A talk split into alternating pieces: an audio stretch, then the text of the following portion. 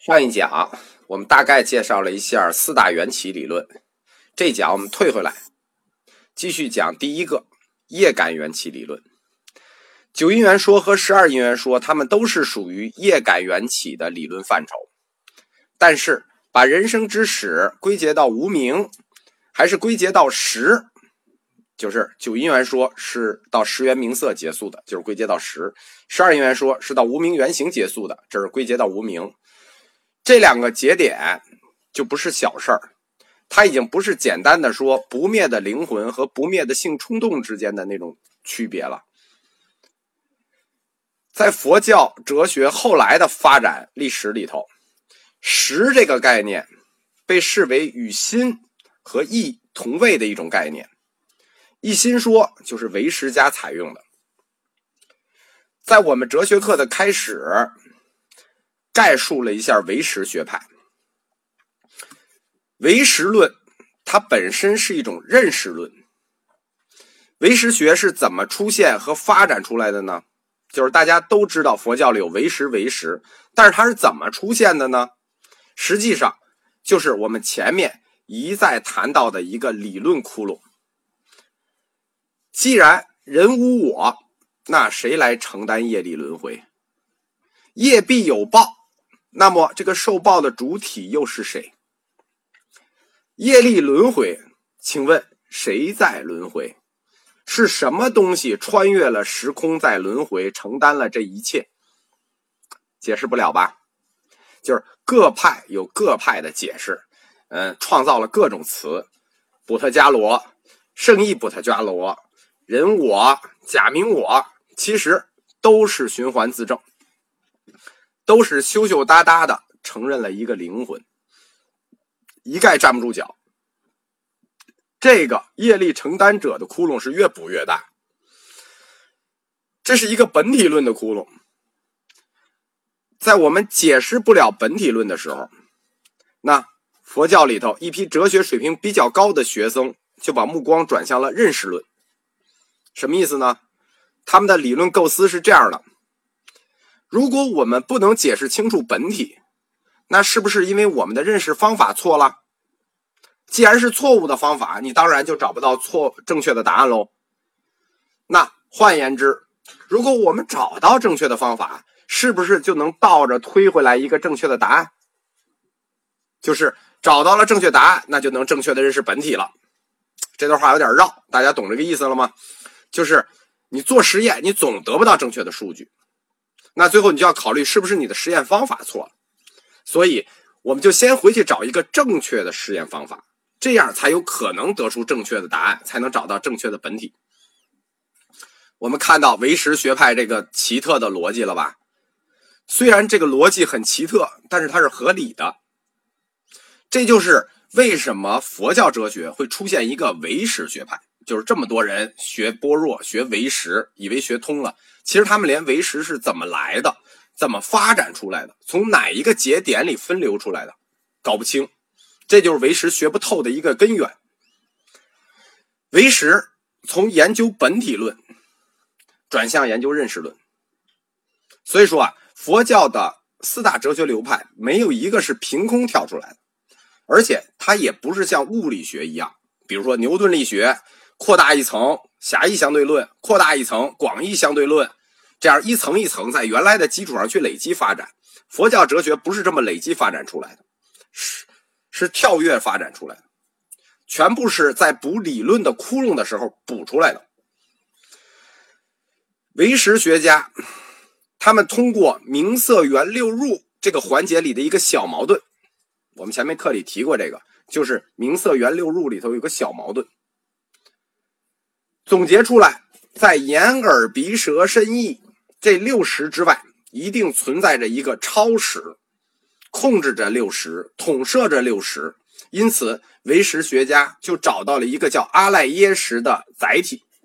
当然了，后面还扩大出了莫那识，九识说还扩大了无无垢净识。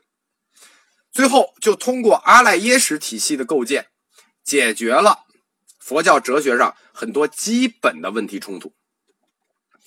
最后，唯识家通过发展这个识认识论，把识这个概念就是他这个时候的识已经不是六十的识，也不是这个十元名色的十的概念了。这个十的概念再次扩展了，上升为了人的本体和本源。因此，构建起来佛教哲学体系里辩证水平最高、唯心理论水平最高的哲学体系。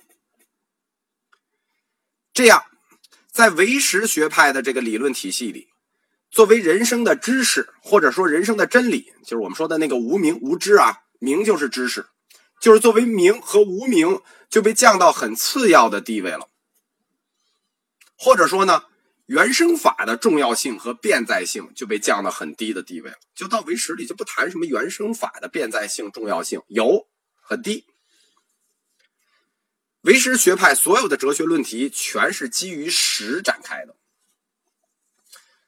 而坚持十二因缘说的，就是我们前面谈这一大段唯识，是给大家解释唯识是九因缘说的这套逻辑出来的，而坚持十二因缘说的体系。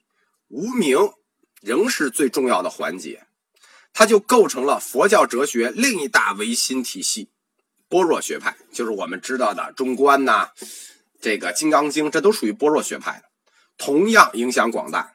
他们的落脚点和立足点还是无名。佛学知识不深的同学一直有一种误解，以为大乘的般若和唯识两个学派在脉络上是互补的。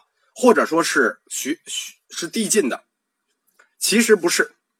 虽然同为大乘学派，般若学和唯识学是完全两回事儿当然，也有学派从根本上就怀疑十二因缘的绝对真理性，就这他不认为这有真理。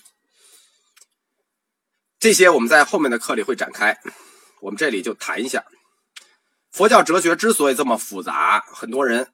概念混乱，原因就是学理体系的不系统性和不完整性，都没有从最基础的知识学起，是一些最基础的知识就一划而过，比如五蕴、十二因缘、六处、十二处、十八界这些最基础理论，觉得一听就懂，没有深入去追究这些最基础理论的重要性，这就是导致。凭空去学一个学派的学说，然后理论就很混乱。佛教四大哲学流派的第一次分手，就是在十二因缘这个链条上，细微之差，甚至是一字之差，就构成了截然不同的学历，然后就互相 say goodbye 了。这就是我们说一定要理解十二因缘这条链条的重要性，就是我们前面这。十几课到二十课，整个十二因缘的重要性，所有的佛教学说都是在这个链条上的某一环生根发芽出来的，就是为了弥补一个漏洞，比如说把轮回引入的漏洞，把业报引入的漏洞，精神变物质变精神，精神变物质的漏洞，在哲学上，有的时候为了解决一个矛盾。就会衍生一个系统，这是经常的事儿，在佛教哲学里尤为明显。就对十二因缘本身来说啊，只有这个链条彻底形成了，解释通顺了，佛教学说才达到了一种哲学上的自觉。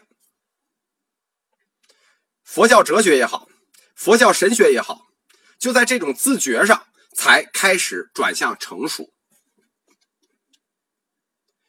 就是虽然呢，就是这里还是有漏洞的。虽然为了跟婆罗门教去妥协，关于人类的本身故事这个度呃这一段佛教还是设计了一个从光阴天到大地的传说。但是这就是猿人传说啊。但是作为一个个体人理论，就是从五蕴开始的一个个体人理论，佛教就开创了自己独特的理论之路。可以说。十二因缘、五蕴、十二因缘这个整个体系的完成，佛教哲学家和佛教的神学家就真正带着三个自信上路了。